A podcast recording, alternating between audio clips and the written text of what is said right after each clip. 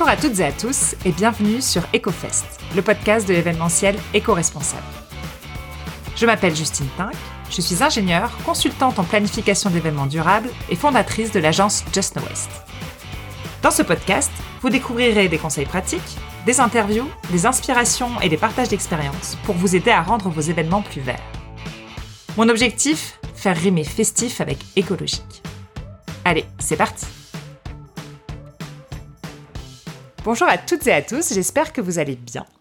Pour ce dernier épisode de l'année 2021, j'ai le plaisir de vous partager un contenu qui, je l'espère, pourra vous donner plein d'idées et d'inspiration pour vos événements en 2022. Il s'agit d'un épisode que j'ai enregistré avec Charlotte Roturo de la structure EVI qui accompagne les événements et les organisations sur les questions de transition écologique.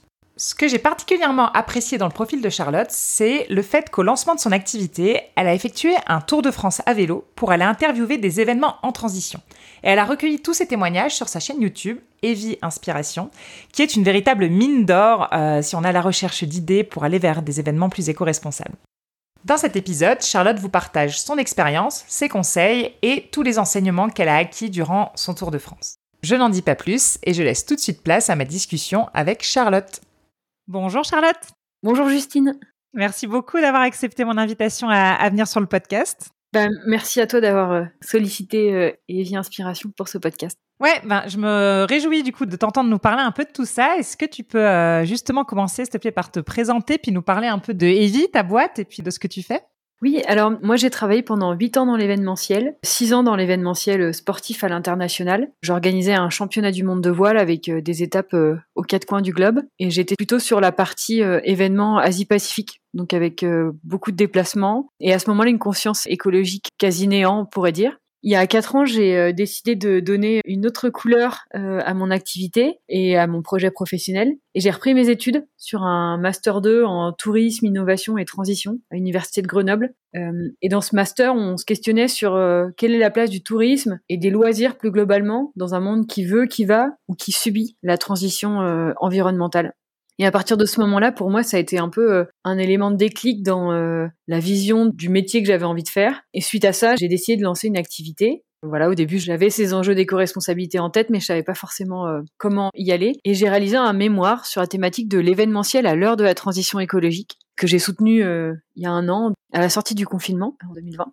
Et suite à la rédaction de ce mémoire, euh, j'ai lancé euh, mon activité EVI, qui est une structure qui accompagne euh, la transition environnementale des événements et des organisations. Et je suis aux côtés des personnes qui organisent des événements à travers de l'accompagnement pour mettre en place des dispositifs éco-responsables ou, ou réinterroger l'organisation de leur structure pour inclure les enjeux de transition. J'accompagne aussi euh, les sponsors, ceux qui soutiennent les événements, pour les aider à développer des démarches de sponsoring qui sont en lien avec euh, leur thématique RSE et les enjeux de transition environnementale. Puis je suis aussi aux côtés des personnes qui accompagnent les événements, qui peuvent être des collectivités territoriales, des fédérations de sport, euh, voilà, et qui, et qui mettent en place soit des politiques publiques, soit des dispositifs pour former et accompagner les organisateurs. Ok, et en parallèle de ça, l'été dernier, euh, j'ai lancé un projet qui s'appelle Evie Inspiration, qui est né de l'envie d'aller rencontrer les personnes qui expérimentent et mettent en place la transition sur événement. Cette idée, elle est née à la suite de mon mémoire, d'avoir envie vraiment d'aller euh, confronter euh, le réel, sortir un peu de la mhm. théorie. Et donc j'ai réalisé euh, deux itinérances euh, l'année dernière en vélo pour aller rencontrer euh,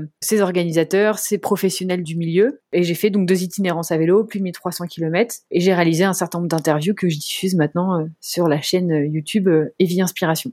C'est justement comme ça que j'ai découvert ton profil, en fait, à travers ta chaîne Evie Inspiration. Et je la recommande fortement parce que c'est vraiment plein d'exemples super inspirants, euh, voilà, au travers de tous les, organisateurs d'événements que tu as rencontrés. C'est de ça, justement, dont j'aimerais qu'on parle dans cet épisode de podcast aujourd'hui. Mais avant ça, est-ce que tu pourrais nous en dire un tout petit peu plus sur Evie avant? Donc, Evie, ça veut dire événement vivant, c'est ça? Oui, c'est ça. EVI, c'est euh, l'acronyme d'événement vivant parce que quand j'ai commencé à questionner mon activité et ce que je voulais faire euh, comme métier euh, après mon expérience euh, dans l'événementiel sportif, je me suis rendu compte qu'il y avait des thématiques qui m'intéressaient aussi beaucoup, le développement territorial, et puis petit à petit est née ma confiance écologique. Et donc les enjeux de transition euh, sont apparus aussi pour moi comme un, un secteur euh, qui me passionnait. Evi, c'est un peu le, la jonction entre la thématique événementielle, la thématique du développement territorial, et puis euh, les enjeux de transition environnementale auxquels notre société doit faire face. Mm-hmm. Et voilà, et donc l'idée c'est de proposer un, un, pas de côté, de prendre un peu du recul sur nos pratiques actuelles et de se questionner sur ça serait quoi un événement en transition? Et ce serait quoi un événement dans 10 ans, dans 15 ans? Et amener les organisateurs, les prestataires de services, les partenaires à s'interroger sur ce devenir et à imaginer de nouvelles formes, du moins à, repenser les formes euh, d'événements actuels. Mhm. Et du coup, les prestations que tu proposes, donc des prestations d'accompagnement euh, principalement, comment ça se passe concrètement euh, quand tu travailles avec un événement ou bien quand tu travailles avec une commune, un territoire? C'est du coaching vraiment où vous construisez ensemble des solutions ou alors tu proposes un plan d'action euh? Alors moi, mon parti pris, c'est de me dire que je pourrais jamais mieux connaître un événement qu'un organisateur.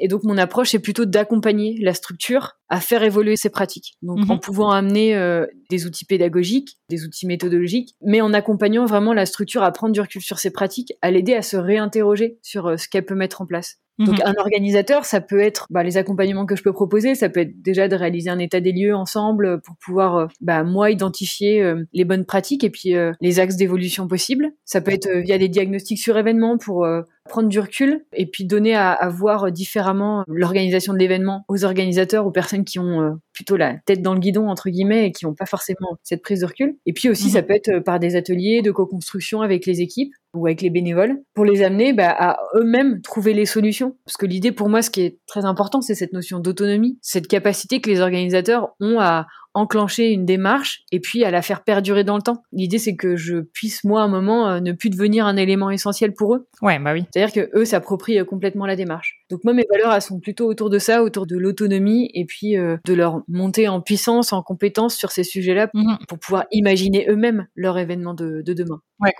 Et puis pour les territoires, il y a une partie aussi accompagnement, ce qu'on peut appeler de la compréhension des enjeux de transition. Euh, notamment adapté à l'événementiel, comprendre les, enjeux un peu euh, plus euh, sociétaux qui sont autour de ces enjeux de transition environnementale, donc les aider à monter en compétence sur ces sujets-là, et puis les aider à développer des dispositifs d'accompagnement pour les associations ou les organisateurs du territoire. Mhm. Donc euh, ça peut être d'aider à construire des politiques publiques, ça peut être euh, d'organiser euh, des temps où eux-mêmes vont observer sur événement. Voilà, l'idée c'est pareil de faire beaucoup de co-construction. Je viens pas avec la casquette uniquement d'expertise en disant aux gens ce qu'ils doivent faire, mais plutôt en essayant de faciliter le développement de dispositifs qui sont adaptés à leurs besoins. Mhm. Donc ça va plutôt être des temps de travail que tu fais avec eux où vous réfléchissez ensemble aux solutions. Oui, c'est ça exactement. J'essaye vraiment de mettre des ateliers de co-construction au cœur des dispositifs pour les amener à eux-mêmes trouver des solutions, mhm. à aller sur le terrain, à avoir des échanges avec les organisateurs, mhm. pour favoriser aussi un écosystème sur un territoire. Parce que même si, par exemple, une collectivité euh, veut se lancer dans un projet d'éco-responsabilité ou d'accompagner les structures du territoire, à un moment ou un autre, elle peut pas le faire seule. Elle a besoin aussi de tout l'écosystème euh, présent. Mhm. Oui, et puis finalement, les solutions à mettre en place dépendent tellement du territoire sur lequel on est, du contexte dans lequel on est, qu'il n'y a pas des solutions toutes faites. Et il faut vraiment travailler selon le contexte qu'on a à disposition. On peut pas, on peut pas offrir un package un peu tout fait. Euh, ça me semble un petit peu compliqué aussi. Euh.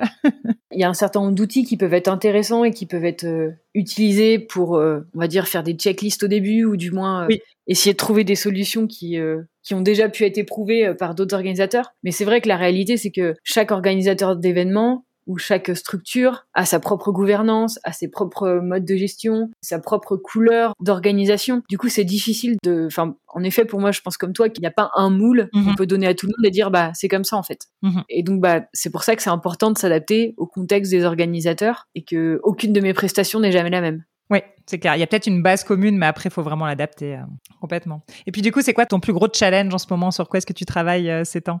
Euh, alors là, ça a été une période où il y a eu la reprise des événements. Et moi, j'accompagne le département de l'Ardèche sur un dispositif qui s'appelle événementiel en transition. Oui.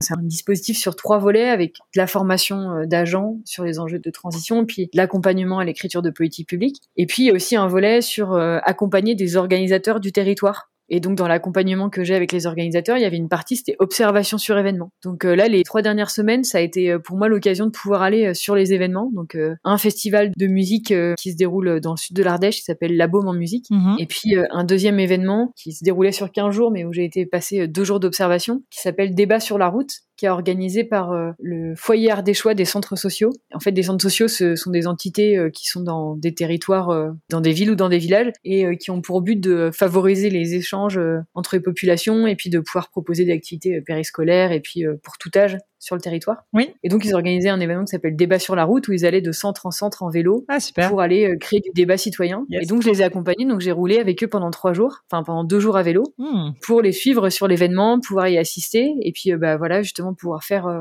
le diagnostic en pédalant. heureusement qu'ils avaient une experte qui était à l'aise à vélo, du coup, ça tombait bien. c'est pas tout le monde qui ferait ça.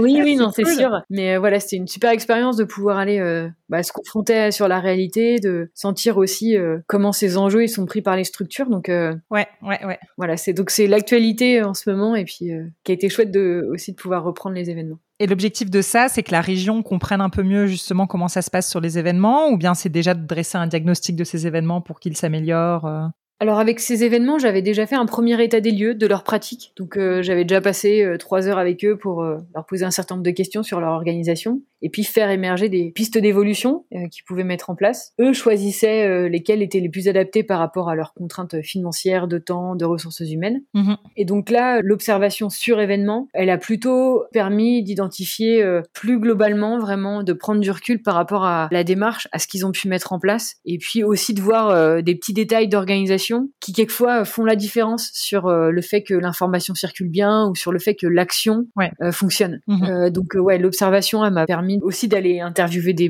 bénévoles et puis de savoir ce qu'ils en savaient de la démarche. Donc ça, ça permet de confronter ce qu'on a pu échanger dans la réalité, de mettre les choses concrètement. Ok, super. Ouais, c'est une jolie opportunité de voir comment ça se passe tout ça. c'est un chouette projet que tu as avec la région. C'est cool. Ouais, ouais, non, c'est vrai que c'est une belle opportunité.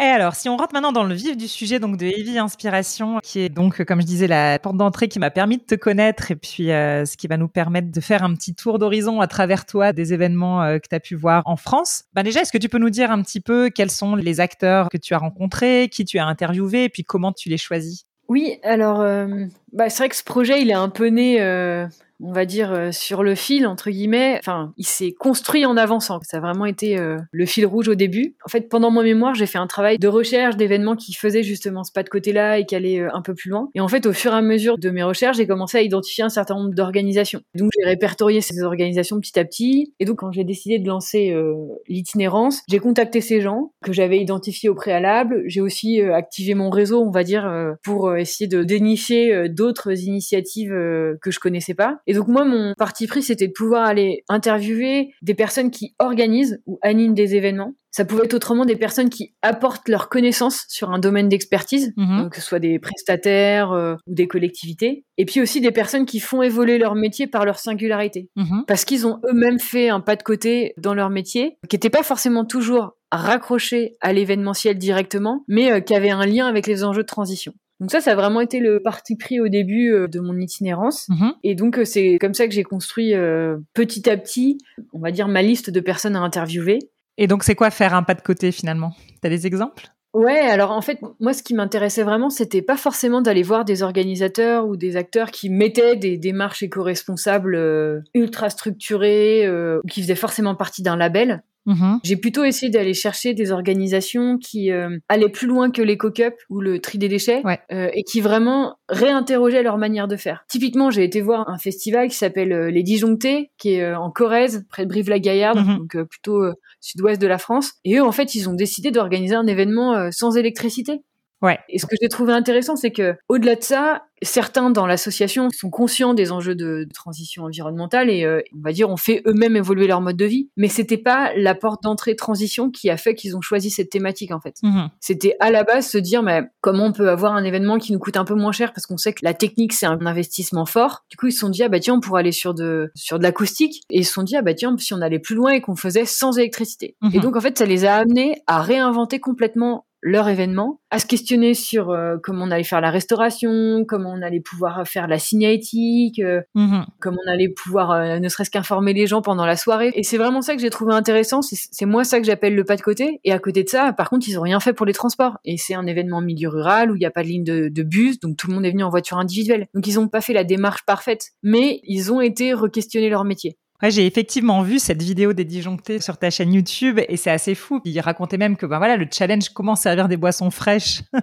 sur l'événement quand on n'a pas de frigo. Enfin, ça m'a semblé complètement hallucinant de les entendre parler de ça et c'est vraiment hyper atypique pour le coup comme démarche et hyper intéressant à, à découvrir. Et puis je crois qu'ils expliquaient qu'ils ramenaient euh, du coup de la glace. Ils se la faisaient livrer euh, une demi-heure avant le début de l'événement pour euh, dire que ça tienne au moins quelques heures pour réfrigérer ça, les bières. Exactement. Ouais. Ouais, et, et en fait, c'est et c'est ça, moi, vraiment, que j'ai trouvé hyper intéressant. Et ce qu'eux m'ont partagé, c'est que le fait d'avoir eu, euh, on va dire, cette thématique d'événement, sachant qu'en plus, ils annonçaient pas du tout la programmation, ils l'ont annoncé la veille. Mmh Donc, euh, le public est vraiment venu pour un concept. Eux, à la base, ils attendaient euh, 4 500 personnes. Et en fait ils ont eu 1500 personnes qui sont venues sur l'événement ce qui est ce qui est monstrueux en fait euh, fou, ils n'avaient pas forcément euh, ça adapté euh, mais ils ont eu des super retours. Et puis ils ont eu surtout une dynamique bénévole qui a été hyper forte. Parce que justement les gens ont retrouvé un espace où ils pouvaient eux-mêmes proposer des choses, réfléchir complètement différemment, sans aucune limite en fait. Mmh mmh et moi, c'est vraiment ça que je cherche à, à voir chez les organisateurs. Mmh ce que j'avais trouvé aussi intéressant dans ce qu'il disait, c'était, si je me souviens bien, le fait que tout le monde était beaucoup plus indulgent envers les problèmes techniques qu'il pouvait y avoir du fait que c'est un concept hyper novateur et qu'il y a un réel engagement derrière. Et, ça, je pense que c'est sympa aussi en termes d'atmosphère euh, dans un événement, quoi. Ouais, complètement. Et en fait, ça rend aussi le visiteur beaucoup plus euh, conscient de l'événement. Ouais, ouais. Et beaucoup plus conscient de, bah ouais, en fait, sans électricité, nous, à la maison, ça pourrait être compliqué. Donc là, mhm. sur événement, donc euh, on accepte beaucoup plus, en fait, que peut-être le service soit pas aussi bien qu'un festival normal ou, enfin voilà, on n'a pas les mêmes critères. On s'attend pas à voir la même chose, en fait. Ouais, complètement. Et voilà, je trouvais ça vraiment, euh, vraiment intéressant. Un autre coup de cœur que tu as eu euh, à parler disjoncté Oh, il y en a eu beaucoup. Je pense que tous les événements été un peu des coups de cœur. Tous ont été euh, hyper riches euh, d'échanges et de partage. Dans le sport, j'ai trouvé un événement qui m'avait euh, beaucoup interpellé parce que moi, je fais du trail et donc j'ai été voir un événement dans le Morvan, qui est au sud de Dijon, un peu plus proche de la Suisse. Et en fait, ce trail, il s'est vraiment posé la question il y a deux ans. Ils se sont rendus compte que les participants commençaient plus à s'intéresser à la couleur du t-shirt qu'ils allaient recevoir à la fin de la course qu'au parcours de la course. Ouais, ok. Et en fait, ils ont commencé à se dire non mais en fait là c'est pas possible. C'est c'est pas l'essence de, de ce qu'on a voulu lancer. C'est pas le cœur du trail en fait. Nous le trail c'est tu prends tes, tes baskets et tu vas courir et t'es en milieu naturel. Mhm. Et donc à la suite de ça, ils ont arrêté leur sponsoring, euh, leur partenariat avec un équipementier sportif qui leur euh, filait des dotations et de l'argent. Ils ont arrêté parce qu'en plus les t-shirts venaient de l'autre bout du monde et, euh, et, en fait ça résonnait plus pour eux. Donc ils ont arrêté ça. Mhm. ils ont diminué le nombre de ravitaillements. Ils ont diminué le balisage sur l'événement. Ils ont arrêté de faire des médailles. Enfin voilà, ils sont vraiment revenus à quelque chose de beaucoup plus simple dans l'organisation. Ouais. Ils ont été vers du zéro déchet, euh, ils ont été vers des produits locaux. Et en fait, ils ont vraiment mis au cœur des choses le fait de revenir à l'essence même du trail, qui est une vision minimaliste des choses. Et j'ai trouvé ça vraiment intéressant à, l'heure où euh, tous les événements sont plutôt dans une recherche de toujours plus grand, toujours plus gros, toujours plus confortable, dans le sens où euh, on veut pas faire sortir la personne de sa zone de confort, que du coup, bah, ça amène à une exigence, à des budgets conséquents et, et difficiles à tenir pour certaines organisations. Et là, je trouvais qu'ils allaient à contre-courant, ils ont baissé le prix des inscriptions et en fait, ils ont eu du monde, quoi. Ouais. Et je trouve qu'eux aussi, c'était un vrai pas de côté euh, que j'ai trouvé euh, super intéressant. Mhm. Ah, moi, c'est, c'est un des combats que j'ai même au sein du festival Objectif Terre, qui est pourtant un festival ultra engagé où on va hyper loin dans la démarche No Waste. Mais les t-shirts, c'est quelque chose auquel on a du mal à renoncer parce qu'on a l'impression que les bénévoles viennent, euh, viennent aussi pour ça, etc.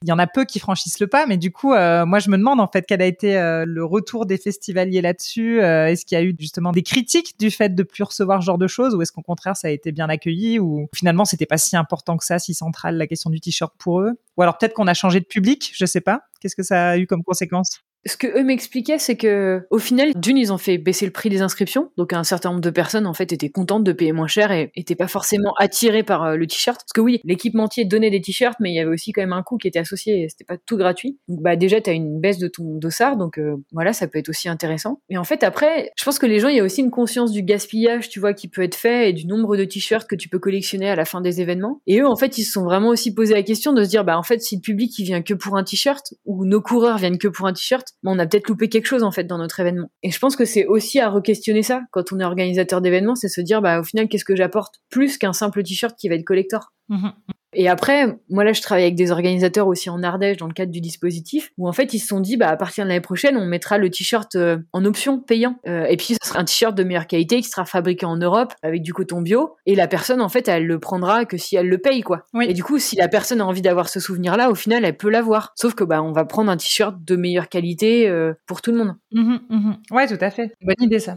Sur le festival où été en début juin en Ardèche, sur la Baume en musique, eux en fait ils faisaient des énormes pins, mmh. des gros pins qui étaient plutôt des macarons et en fait les bénévoles ils avaient ça.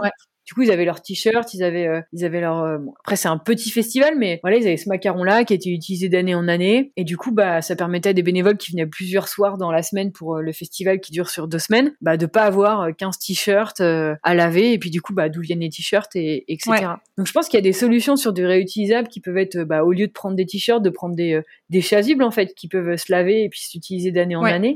Mais, mais c'est vrai que c'est sortir du truc de bah, le bénévole, il faut le récompenser pour un t-shirt. Oui, c'est ça, c'est ça. Et puis le, fait de mettre le t-shirt sur demande, c'est même pas obligatoire que ce soit payant. Pour les bénévoles, ça peut aussi être, euh, voilà, euh, prévenir un peu euh, des impacts que peut avoir la production de textiles et puis dire, ben voilà, est-ce que vous voulez un t-shirt, oui ou non? Et puis il y a potentiellement une partie qui renoncera au t-shirt parce qu'ils en ont déjà 15. Il y en a qui le voudront, ceux qui le veulent absolument l'auront quand même. Et puis on produit quand même moins de t-shirts. Je me dis qu'il y a aussi ce genre d'entre-deux qui peuvent être proposés. Le fait d'avoir des pins, je trouve ça assez intéressant aussi dans le sens où ça a une plus longue durée de vie sur la semaine de festival. qu'un t-shirt qui va être complètement souillé à la fin d'une journée. Et puis l'idée, c'est aussi de se dire, bah, après, comment on travaille sur des t-shirts qui peuvent être réutilisés d'année en année ou t'en donnes pas à chaque nouveau bénévole chaque année, en fait. Mhm, mhm. Sur ce festival-là, justement, eux, ce qu'ils avaient fait, c'était aussi intéressant, je trouve, ce qu'ont fait les pins. C'est qu'il y a trois ans, je crois qu'ils ont demandé à tous les bénévoles, en fait, s'ils avaient un t-shirt blanc. Et en fait, ils les ont fait floquer. Mais c'était le t-shirt des gens qu'ils avaient déjà chez eux, en fait. Oui, oui, oui.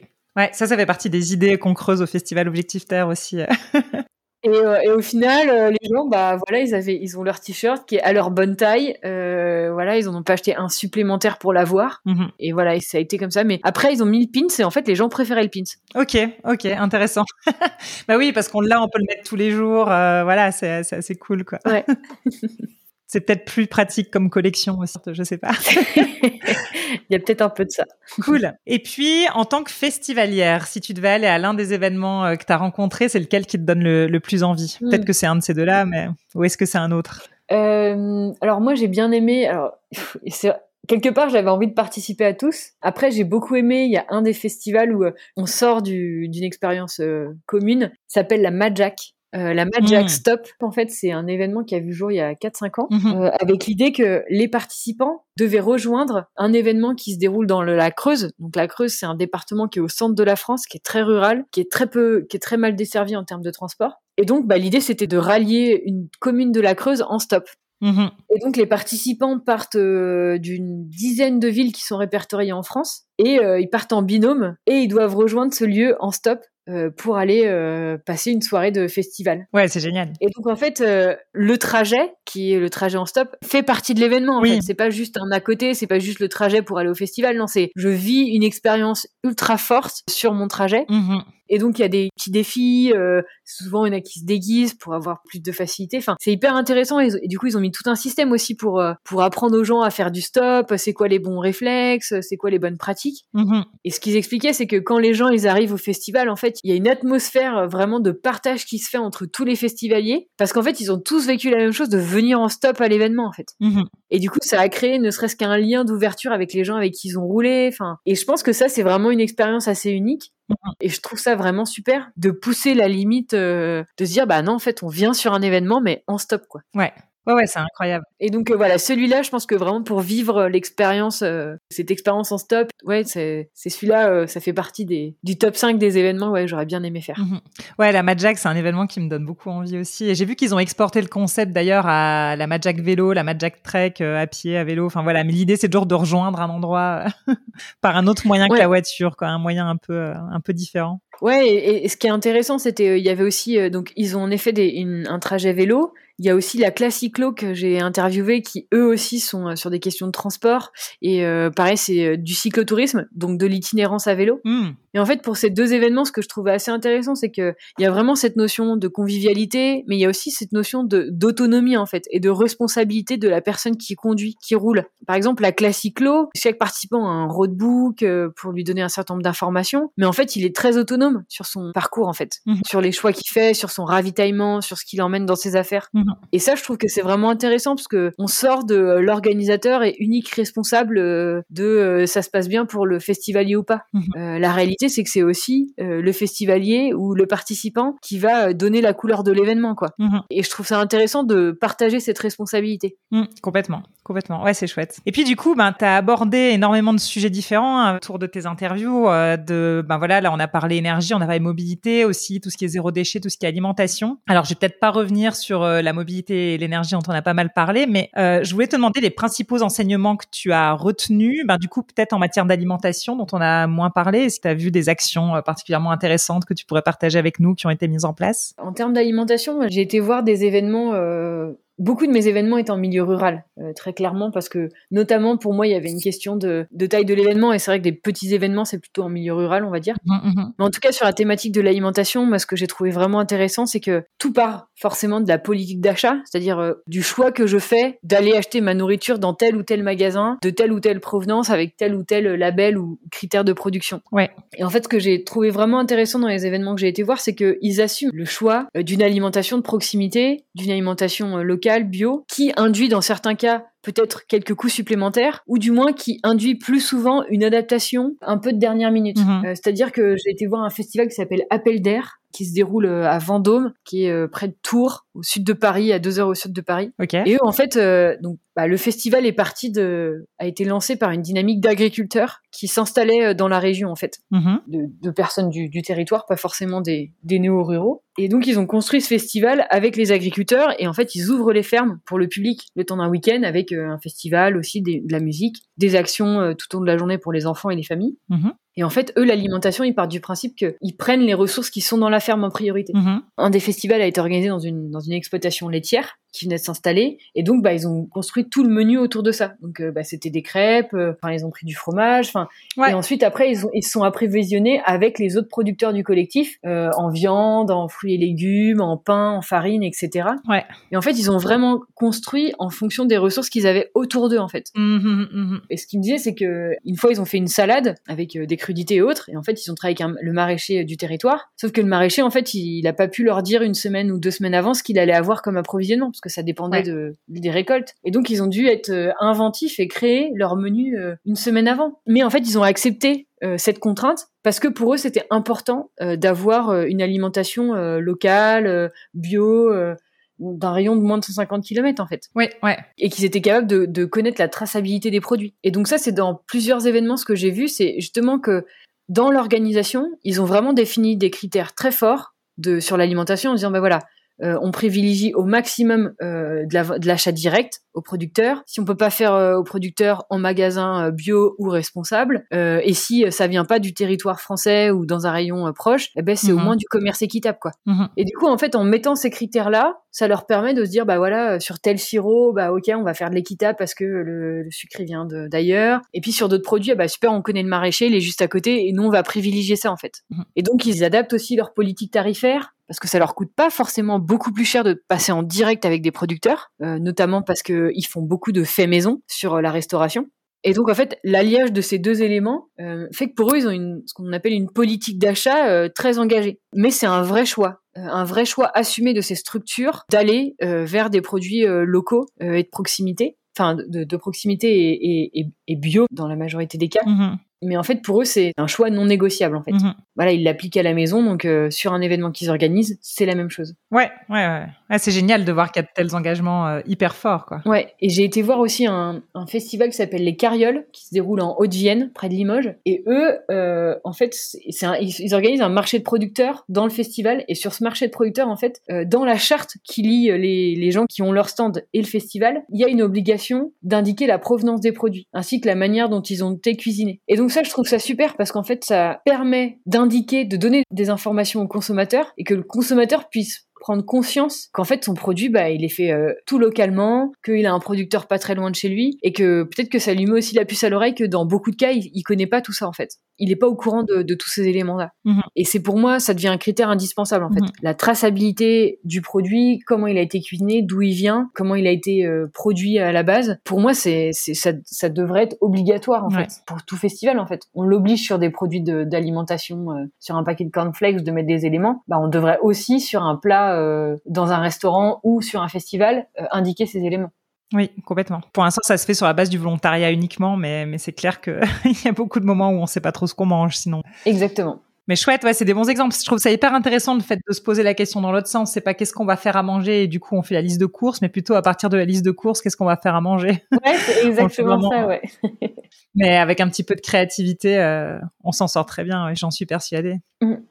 Surtout quand on est avec un maraîcher, finalement, tout ce qui est un peu salade, ragoût de légumes et choses comme ça, on peut, on peut assez facilement mettre ce qu'on a sur le moment et, ça se passe bien. Enfin, j'imagine c'est un peu le genre de place euh, avec lesquels il devait euh, euh, se retrouver à la fin. Ouais, ouais, c'est ça. Et, je pense que c'est vraiment l'idée après de se dire, ils acceptent aussi le temps long que ça demande de préparer les repas et que ça demande d'avoir cette créativité. Mmh et en fait, je pense que ça, ça fait aussi partie de la politique d'achat, d'accepter qu'on va y passer du temps sur ça, en fait. Mmh Moi, je rencontre beaucoup d'organisateurs qui me disent, bah, on n'a pas le temps. En fait, c'est ok de se dire qu'on n'a pas le temps, mais dans ce cas-là, en fait, c'est d'assumer le choix que euh, bah, on va pas sur du local ou on va on fait on va pas sur du fait maison. Ouais. Et en fait, il n'y a pas de jugement à se dire bah les gens ils veulent ils, font pas une alimentation bio locale ou un produit frais mhm. et en fait c'est ok mais à partir du moment où le choix il est assumé de dire bah voilà nous c'est pas notre priorité en termes de temps notre temps on préfère le passer à autre chose mhm. et la mhm. réalité elle est là en fait c'est que eux ils acceptent de passer leur temps à faire ça Mmh ouais, c'est ça. Il faut prévoir en amont d'avoir les ressources, euh, le temps ou alors le nombre de personnes nécessaires pour pouvoir faire ça sur le moment, quoi.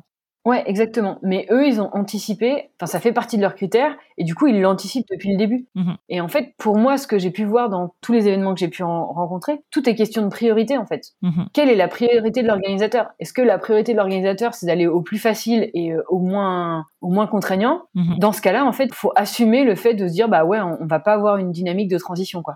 Ou alors, on va pas avoir une politique d'achat euh, responsable, enfin, durable ou locale.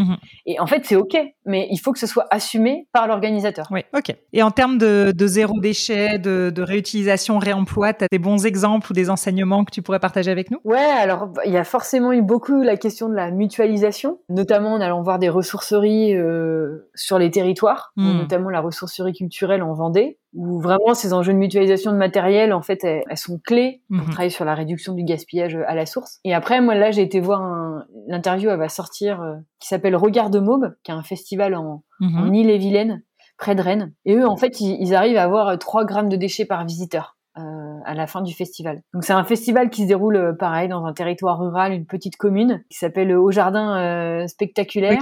Spectaculaire, pardon. Et donc c'est une animation basée pour les enfants et les familles avec deux journées de festival où il y a des ateliers pour les enfants, il y a des spectacles aussi pour les enfants, et il y a des concerts aussi pour les adultes. Il y a sur place de la restauration, de la boisson et, mhm. et, tout ce qui va bien. Et eux, ils ont vraiment une, bah, ils ont une politique d'achat euh, très engagée, donc euh, notamment en allant vers euh, du bio uniquement, du local majoritairement ou, ou, des produits éthiques. Et ils ont aussi une très grosse démarche euh, réduction du gaspillage à la source. C'est-à-dire que pour arriver à 3 grammes de déchets euh, par visiteur, ça a mis plusieurs années, ça a mis 5-6 euh, ans de réflexion et de travail année après année. Et en fait, eux, la meilleure technique qu'ils font, c'est on ouvre les poubelles, on regarde ce qu'il y a dedans. Ouais. Et si on voit qu'il y a un déchet qui revient trop souvent, on se pose la question de comment on peut l'enlever. Mmh Donc ils ont fait ça pas à pas au fur et à mesure des années. En 2019, 2018, ils se sont rendus compte qu'ils avaient plein d'emballages de glace, parce qu'ils vendaient des glaces bio. Ouais. Tu sais, en emballage individuel avec le petit bâtonnet. Ok. Et donc, euh, bah, ils se sont dit, bah, c'est pas possible, on peut pas. Enfin, euh, là, c'est c'est ce qu'on a le plus en fait. C'est le gisement de déchets qui apparaît le plus important dans nos poubelles. Donc, euh, il faut qu'on arrive à le traiter. Donc, euh, ils se sont posé la question, ok, bon, bah, est-ce qu'on peut trouver des emballages collectifs? Mais bon, il fallait pas qu'ils fassent à la boule de glace parce que c'était un peu galère. Puis niveau hygiène, c'était pas forcément toujours évident à gérer. Donc, il faudrait qu'on arrive à trouver des, blagues de, des blocs de glace bâtonnée où tout est prêt, mais c'est dans des contenants collectifs, quoi. Ouais. Donc, ils ont cherché, ils ont trouvé un seul fournisseur qui était en Belgique et du coup, ils se sont dit, bah en fait, si on fait venir des bacs, euh, qui, ce qu'il n'y avait pas en France, ils n'avaient pas de revendeur en France, si on fait venir des bacs de Belgique, certes, ok, c'est pas en emballage individuel, mais il y a le coût du transport, quoi. Ouais, complètement. Et du coup, ils se sont dit, bah non, en fait, c'est pas possible, on peut pas faire ça. Donc, ils ont décidé de renoncer aux glaces sur le festival. Ok. Du coup, ils ont plus de glace, ils ne proposent plus de glace aux festivaliers. Et en fait, quand on leur pose la question, ils expliquent tout simplement que, bah voilà, ils ont cherché à avoir euh, une, une, solution euh, qui produise pas trop de déchets, mais ils ont pas trouvé parce que le seul fournisseur, il était en Belgique et que du coup, ça avait un impact au niveau du transport mhm. et que pour le moment, ils préféraient pas proposer de glace en fait. Mhm. Et les gens, ils acceptent, ils sont là, ok, pas de souci, c'est c'est comme ça. Autre chose à la place peut-être? Oui, et c'est ça. Ils ont, ils ont d'autres, euh, d'autres produits euh, locaux, mais ils n'ont pas de glace, quoi. Mhm. Ils ont accepté de renoncer à la glace, qui est euh, certes un, un gagne-pain financier important quand on est un événement l'été, surtout pour des enfants. Mais ils se sont dit, bah en fait, non, ça fonctionne pas comme ça. Mhm. Ouais, c'est, c'est pareil, c'est un choix assez radical et assumé. C'est ça, exactement. Et euh, mais en fait, ils, ils, ils, assument complètement ce choix et, euh, et, ils se disent bah voilà, nous on est dans cette démarche là, donc euh, on veut réduire au maximum le gaspillage à la source, donc on fait on fait on fait tout pour le réduire. Mhm. Après, à côté de ça, ils n'ont pas mis de covoiturage en place parce que c'est des publics familles, parce que parce que pour eux ils voient pas, parce que c'est peut-être moins pertinent. Enfin, mhm. mais voilà, ils, ils, sont pas exemplaires surtout. Et puis comme ils le disent, ils sont pas du tout donneurs de leçons parce que ils aiment bien partager ce qu'ils ont fait, mais ils aiment pas mhm.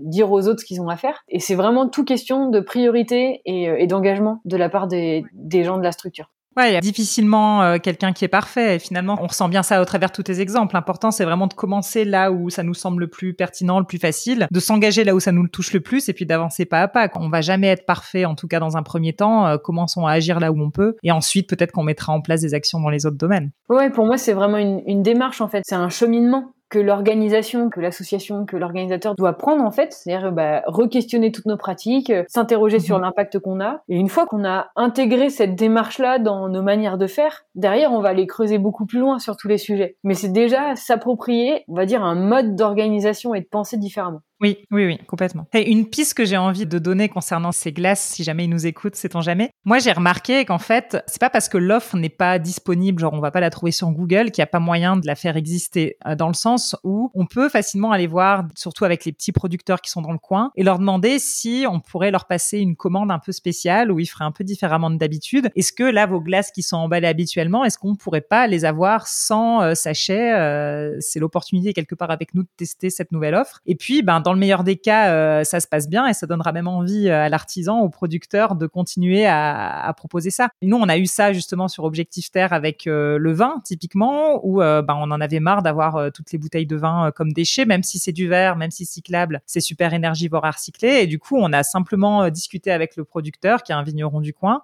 pour lui demander, mais finalement, il n'y aurait pas moyen de le conditionner autrement, ce vin. Et puis voilà, ensemble, on a trouvé la solution des fûts euh, qui vont très bien parce qu'en plus, ils se connectent sur les mêmes tireuses que les tireuses à bière. Ça permet d'avoir le vin blanc directement frais dans le verre. Lui est très content de ça et du coup, il le propose même potentiellement à d'autres maintenant. Donc euh, voilà, c'est pas parce que ça n'existe pas que ça ne peut pas exister si on discute justement avec les producteurs avec lesquels on a envie de travailler. Alors ça se passe bien sûr mieux euh, quand c'est des gens qui sont déjà un petit peu ouverts à la base. Nous, c'était ça, c'était des personnes qui travaillaient déjà dans le bio, qui étaient très preneuses aussi de nouvelles idées donc ils se sont dit ben tiens c'est l'occasion, on va essayer de mettre ça en place. Et puis c'était ok aussi ou dans le sens ben voilà on teste, on est conscient tous les deux qu'on teste un truc, donc si ça se passe mal, euh, voilà on, est ensemble quelque part, on n'a pas une relation euh, client-fournisseur mais plutôt une relation d'équipe où on va ensemble construire une nouvelle solution et donc euh, mm.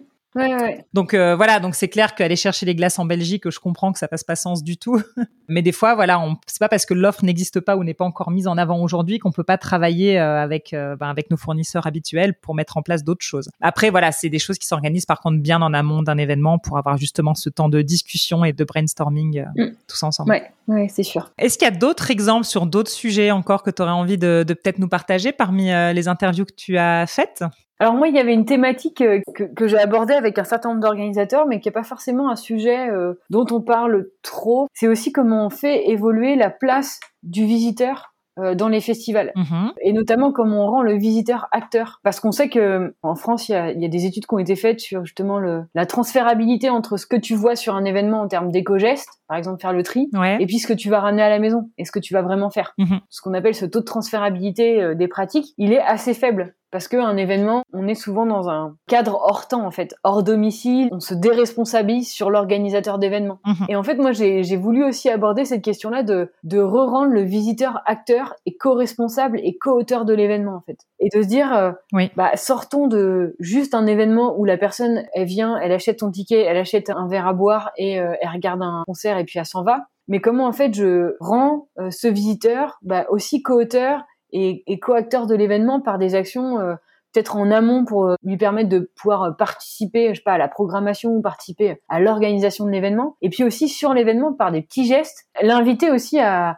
se soucier de la propreté du site, mais aussi euh, de l'accueil euh, et de l'accessibilité. Mhm. Et, et en fait, ça peut être par des exemples tout simples, mais ça peut paraître très bête, mais en fait, ça responsabilise aussi la personne. Mais Mhm. quand euh, on a une restauration où il y a des couverts, euh, des assiettes ou autres, soit on le pose juste à un endroit et on laisse et on s'en va, soit on laisse directement sur la table, un peu en mode self-service, et du coup, il y a des gens qui doivent venir débarrasser derrière. Et en fait, ce que je discutais avec des organisateurs, c'est bah, comment en fait on demande à la personne d'aller juste mettre ses couverts dans un bac et de trier ses déchets euh, à la poubelle de table. Et, et ça, en fait, c'est des petites actions, mais qui re-rendent le visiteur acteur de l'événement en fait. Et il n'est pas dans une position passive, parce que s'il est dans une position passive, en fait, c'est là où euh, il va complètement se déresponsabiliser. Mhm. Et moi, je me suis rendu compte que c'était un élément hyper important en fait, Mhm. qu'on laissait souvent de côté. Et on pensait souvent, ouais, non, mais le visiteur, il va pas vouloir, ou le festivalier, il va pas aimer, donc on va pas le faire. En fait, on anticipait avant le festivalier le fait qu'il aime ou qu'il aime pas faire la chose, en fait. Et voilà. Et, du coup, pour moi, je trouve qu'il y a un certain nombre d'événements que j'ai été voir où justement,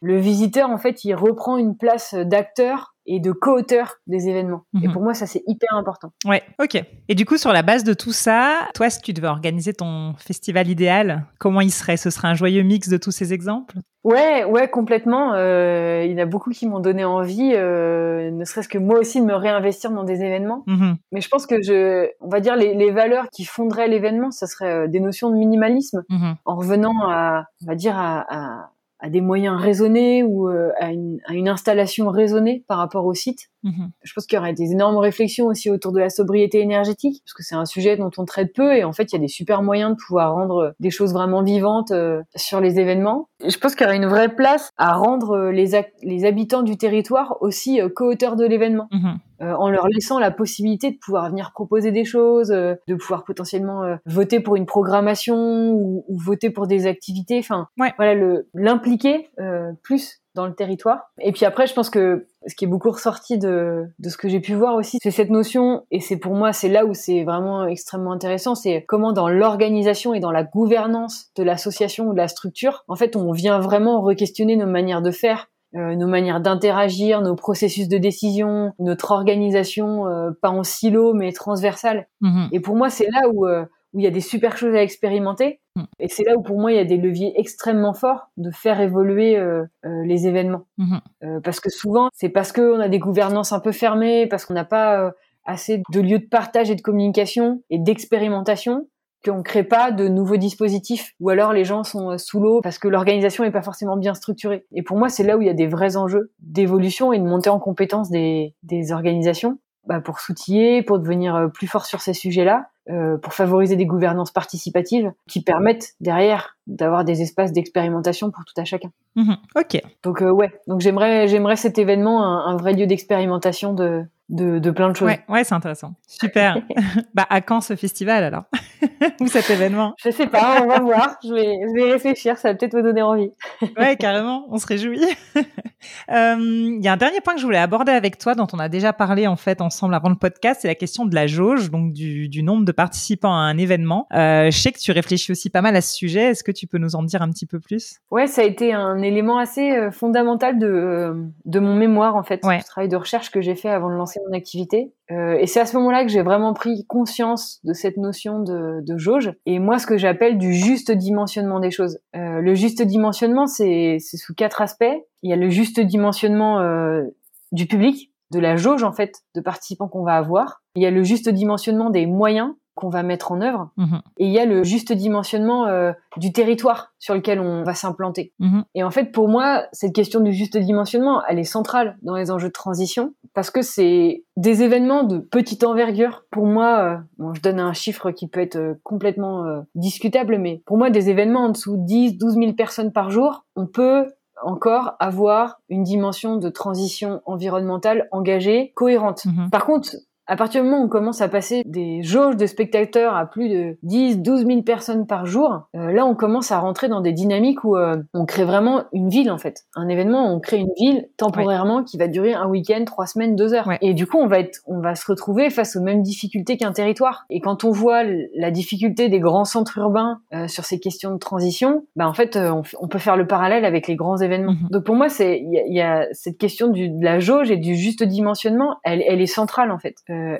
elle est centrale aussi dans les moyens qu'on met en œuvre. Forcément, si on a un festival avec 15 000 personnes jour, eh ben pour que la personne qui est tout au fond du, du champ ou tout au fond de la salle elle puisse entendre la musique, eh ben on va devoir mettre des moyens euh, sonores euh, importants. Euh, et du coup, c'est une dépense d'énergie, une dépense de matériel qui va s'additionner et qui va faire qu'à un moment, bah, on va avoir des moyens qui sont gigantesques. Alors qu'en effet, c'est sûr que si on est sur une jauge de 2000 personnes, 2 3000 personnes, bon bah c'est pas la même quoi. Ouais, ouais, ouais. On peut avoir un, un système sonore beaucoup plus sobre. Ouais, ouais, ouais. Et puis, bah, ça crée aussi un autre rapport avec les artistes. Enfin voilà, c'est. Je pense que c'est un sujet de réflexion très important à mener dans le secteur de l'événementiel, sportif, culturel, euh, enfin tout type. Euh, mais c'est aussi un sujet extrêmement difficile mm. euh, parce que les modèles économiques des événements à l'heure actuelle sont sur des jauges plus grandes parce que euh, le cachet d'artiste peut être parfois conséquent, parce que la location de matériel est conséquente, et puis parce qu'il faut toujours des moyens supplémentaires euh, pour certaines tournées d'artistes. Et du coup, bah, on arrive à des montants euh, colossaux, et derrière, faut pouvoir le répercuter à un moment ou à un autre. Donc, bah, on peut pas faire payer les gens 100 euros pour un festival tout le temps. Donc, c'est-à-dire qu'il faut qu'on augmente les jauges.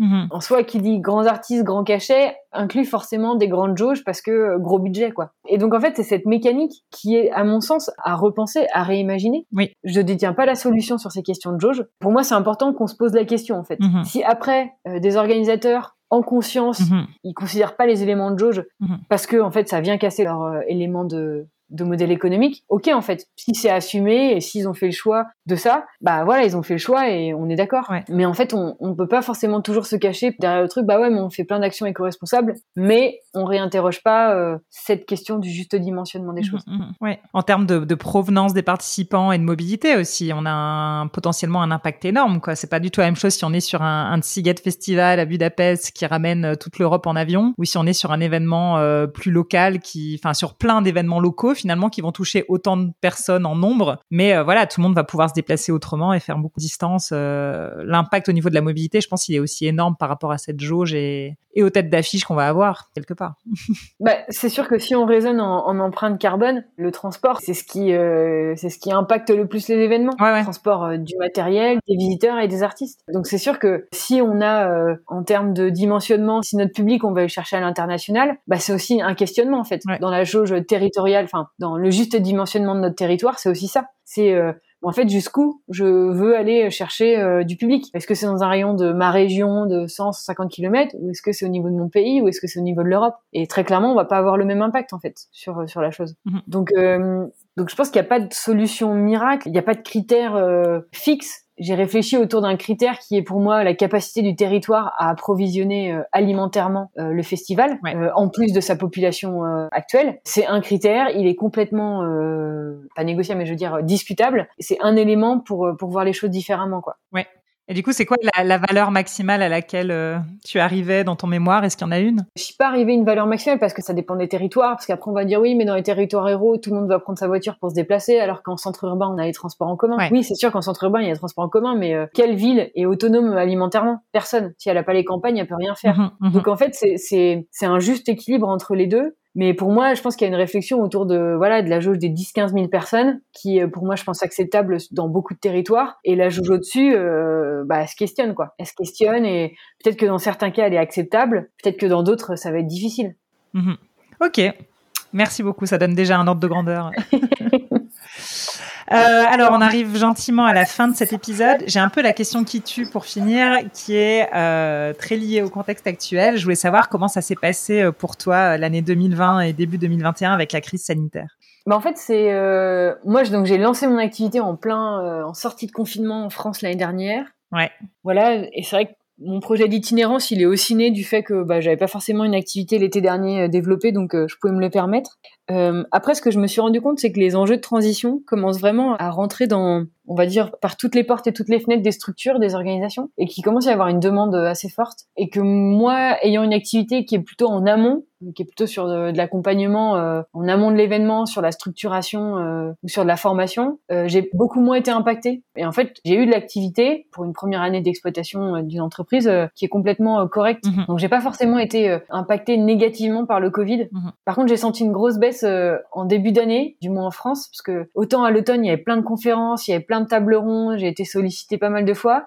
Puis à partir du début de l'année, on a senti que là, les gens, ils étaient un peu résilients en disant, bah, cet été, on sait pas ce qui va se passer. Et du coup, euh, tout le monde a un peu levé le pied. Mhm. J'ai senti qu'entre janvier et mars, c'était quand même un peu plus le creux de la vague, quoi. Parce que personne savait à quoi il allait être mangé Ouais. et tout le monde avait un petit peu peur. Donc, euh, donc ça, ça a été un peu difficile. Oui. Mais voilà, je, do- je dois Ouais. avouer que j'ai pas été si impactée que ça par, euh, enfin, j'ai- j'ai pas eu d'activité avant Covid, mais euh, du moins ça ça a pas été trop euh, euh, trop. Mais c'est voilà. chapeau, chapeau de se lancer dans l'événementiel euh, pendant le Covid. Je dis ça, je suis un petit peu dans le même cas dans le sens où je me suis lancée en 2019 vraiment à mon compte et euh, chic idée juste avant une crise sanitaire dans l'événementiel, mais mais tant mieux. Alors, je suis très heureuse d'entendre ça. Ouais, c'est voilà, c'était un peu un coup de, on va dire un pari sur l'avenir. Ben, un joli pari. Non, puis c'est quand même une période finalement où les gens avaient plus de temps et donc plus de temps pour se poser des questions aussi. Et donc on s'intéresse à des choses euh, pour lesquelles on n'a pas le temps en temps normal. Et je- du coup, je pense que c'est pas un contexte si défavorable que ça à, la refonte du secteur de l'événementiel, ce Covid. Ouais, ouais, et, en fait, pour moi, c'est aussi le voir comme une opportunité de, se réapproprier, enfin, de, redécouvrir nos métiers, de redécouvrir nos événements. Et j'ai rencontré des troupes de, des, compagnies de spectacles qui, euh, elles-mêmes, ont repensé complètement leur manière de faire leurs événements, leurs itinérances, euh, leurs tournées, euh, qui se réinterrogent sur leur métier. Enfin, et pour moi, ça peut être aussi euh, une super belle source de créativité, en fait. En soi, si on veut le parler, il y a tout à repenser. Et du coup, il y a tout à réimaginer de nos événements, il y a tout à réorganiser. Donc, euh, je trouve que c'est, on peut le voir à moitié vide, mais on peut le voir à moitié plein en disant, mais waouh, et on n'a pas de limite, quoi. Hmm. On n'a pas de limite à, à pouvoir imaginer de nouveaux concepts. Mhm. Tout à fait, super. Bah écoute, je te remercie euh, pour ces riches euh, échanges. Je pense qu'on repart tous euh, plein d'exemples et d'idées dans la tête. Où est-ce qu'on peut te suivre, te retrouver sur les réseaux sociaux, sur Internet? Alors, euh, j'ai tout récemment lancé mon site internet qui s'appelle evi.fr, donc euh, E-V-V-I.fr, où là, je regroupe un petit peu euh, tout. Mais autrement, je suis euh, sur la chaîne YouTube Evi Inspiration, Mhm. qui est là où je diffuse euh, toutes les vidéos. Mhm. Après, j'ai un compte LinkedIn pour euh, Evie et puis aussi pour moi Charlotte Roturo. Et voilà. Et puis après, il y a aussi la possibilité de s'inscrire à une newsletter pour justement suivre la publication des vidéos. Et puis voilà, j'aime bien partager toujours un petit édito réflexif ou du moins où je partage mes interrogations. Mhm. Et voilà. Et puis il y a un Facebook aussi, Evie Inspiration, pour suivre la parution des vidéos et puis des actualités. Donc euh, voilà, il y en a un peu pour tous les goûts. Bah, le site internet, la chaîne YouTube, le Facebook ou le LinkedIn. Super, bah, je mettrai tout ça dans les notes de l'épisode. Merci beaucoup, Charlotte. Merci Justine pour l'invitation et puis euh, bah, merci d'avoir euh, lancé EcoFest parce que c'est c'est hyper riche de pouvoir aussi écouter euh, d'autres podcasts euh, très inspirants. C'est complémentaire des vies inspiration. Toi, t'as l'image, moi j'ai le son. Enfin, t'as aussi le son, mais on se complète. Parfait. C'est ça. Merci beaucoup, en tout cas, avec plaisir. Merci Justine. Merci beaucoup d'avoir écouté jusqu'ici. J'espère que l'épisode vous a plu et si c'est le cas, n'hésitez pas à me le faire savoir en me laissant un commentaire ou des étoiles sur votre application de podcast. Comme d'habitude, je vous laisse toutes les références mentionnées dans les notes de l'épisode. Et si vous avez un invité à me proposer ou un sujet que vous aimeriez que j'aborde dans les prochains épisodes, n'hésitez pas également à me le faire savoir en commentaire. Sur ce, je vous souhaite une excellente journée ou soirée et vous donne rendez-vous tout bientôt pour le prochain épisode d'EcoFest. D'ici là, portez-vous bien